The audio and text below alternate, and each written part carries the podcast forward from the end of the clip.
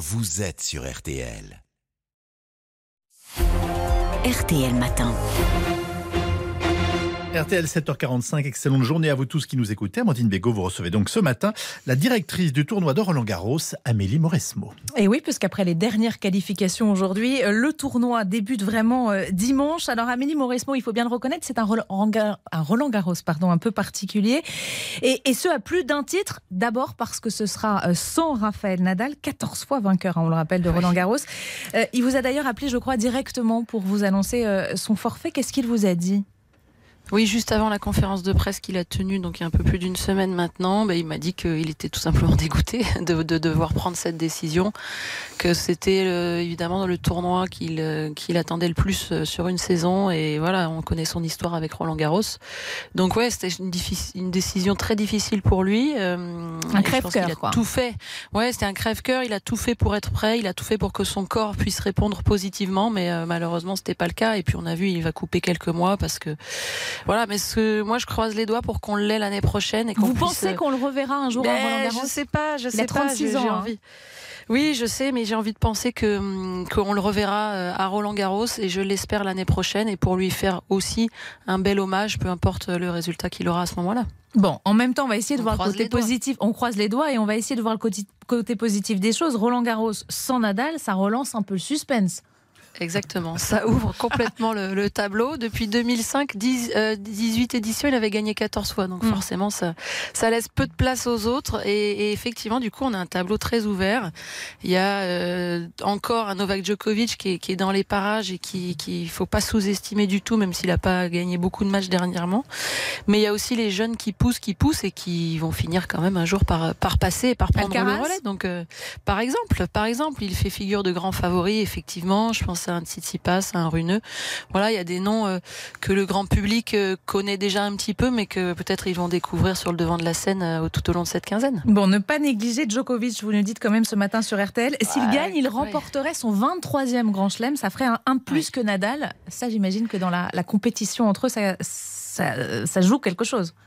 Moi, je pense que Novak Djokovic, il est maintenant uniquement motivé par cet objectif-là, en fait, par ses grands chelems, par euh, le fait d'avoir le record absolu euh, face à, Federer et Nadal. Et euh, aujourd'hui, ils sont à 22 de Rafael Nadal et Novak Djokovic. Donc, oui, voyant son, son, son rival diminuer physiquement, je pense que ça doit bien trotter dans sa tête quand même. Bon, vous nous faites un pronostic ou pas ou vous c'est toujours très glissant ben hein, cette histoire de pronostic. Mais euh, allez, je vais sur, euh, je vais sur euh, Alcaraz. Mais je voilà.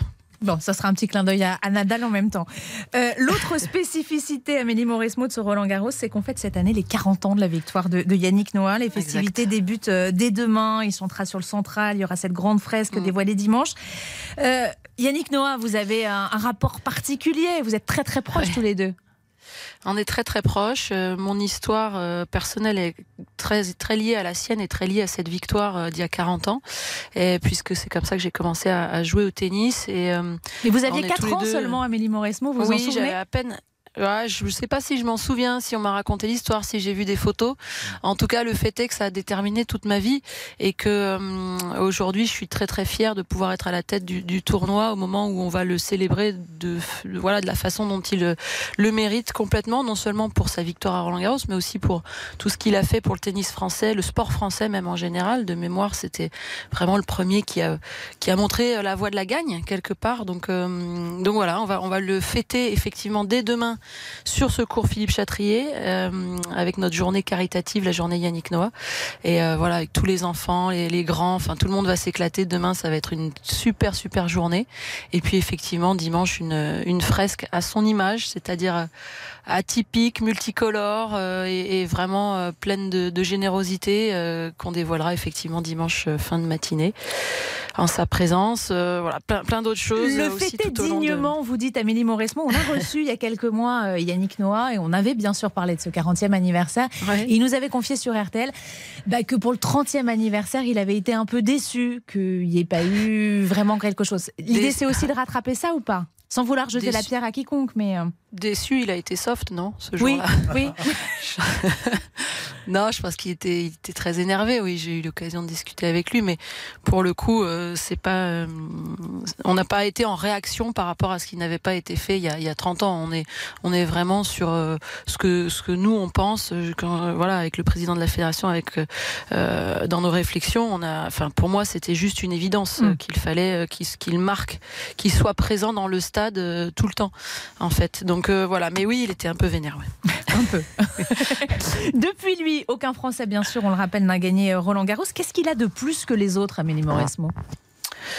Je pense qu'il a une intensité euh, qui est très rare. Euh, il a une faculté de concentration euh, qui est aussi assez assez rare pour être pour être au très haut niveau, pour espérer gagner ces, ces tournois-là. Ce sont des tournois très exigeants qui sont sur sur 15 jours. C'est long. Il faut être euh, vraiment euh, avoir un focus énorme tout au long de, de ces de ces tournois. Et voilà, son intensité, c'est vraiment le, le mot que je mettrais en premier, qu'il a eu d'ailleurs dans un peu tout ce qu'il a fait hein, dans, dans sa vie, que ce soit après en tant que capitaine des équipes de France, en tant que chanteur, euh, voilà, quand il est quelque part, quand il est présent, quand il s'engage dans quelque chose, toutes ses actions caritatives également, il met de l'intensité et c'est pour ça aussi qu'il réussit. Euh, Tony Nadal, euh, l'oncle et, et ex-coach de Raphaël Nadal, dit ce matin dans les colonnes du Parisien les Français doivent se demander pourquoi ils n'ont pas de champion à, à Roland Garros. Mhm. Euh, alors, il il pointe pas du doigt, hein, c'est pas pour critiquer, mais il dit les Français souvent sont plus attachés à, à la technique et il y a sans doute un, un problème Ouais. de mentalité. C'est ça le problème, Amélie Mauresmo, aujourd'hui? Et historiquement, c'est toujours un peu ce qu'on s'est dit, c'est le beau geste, euh, voilà. Mais mais c'est vrai que sur le mental, on a toujours un petit peu euh, pêché.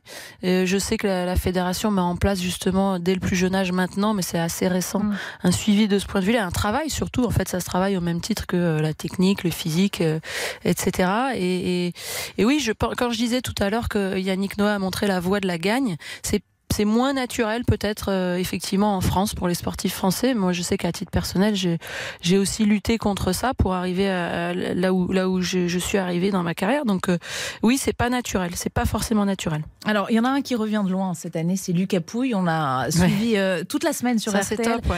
Euh, avec cette qualification et hier, énorme, énorme émotion. Euh, vous le connaissez très bien puisque vous l'avez entraîné, Amélie Mauresmo. C'est quoi? Mm. C'est une, re- une renaissance pour lui? Ouais, je pense complètement. D'abord, j'étais vraiment très très heureuse pour lui hier de, de, de voir qu'il a réussi à se qualifier. Euh, il a été dans le trou vraiment pendant pendant quelques années.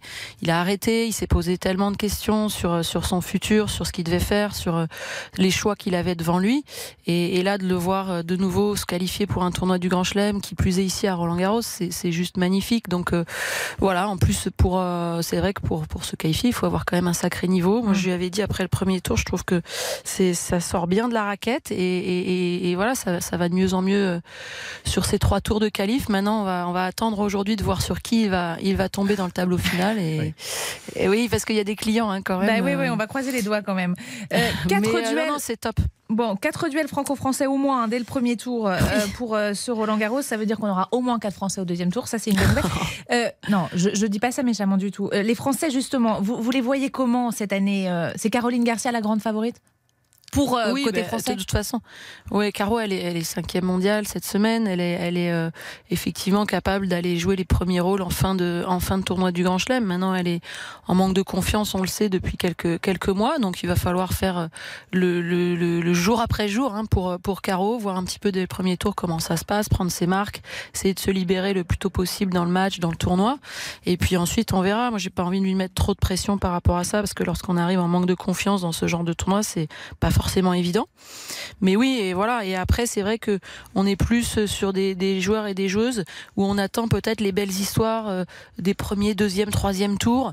Euh, on a plus de mal effectivement à se projeter en deuxième semaine avec euh, avec les autres. Mais vous savez quoi Le sport, c'est toujours incertain. Et franchement, on a on a déjà eu de belles histoires, donc j'ai envie de, de pouvoir penser que ça peut arriver encore cette année. Et c'est ce qu'on aime justement dans le sport. Nous aussi, on a, on a hâte de voir tout ça. Ça commence donc dimanche. Un grand merci Amélie Mauresmo euh, d'avoir merci été euh, en direct. avec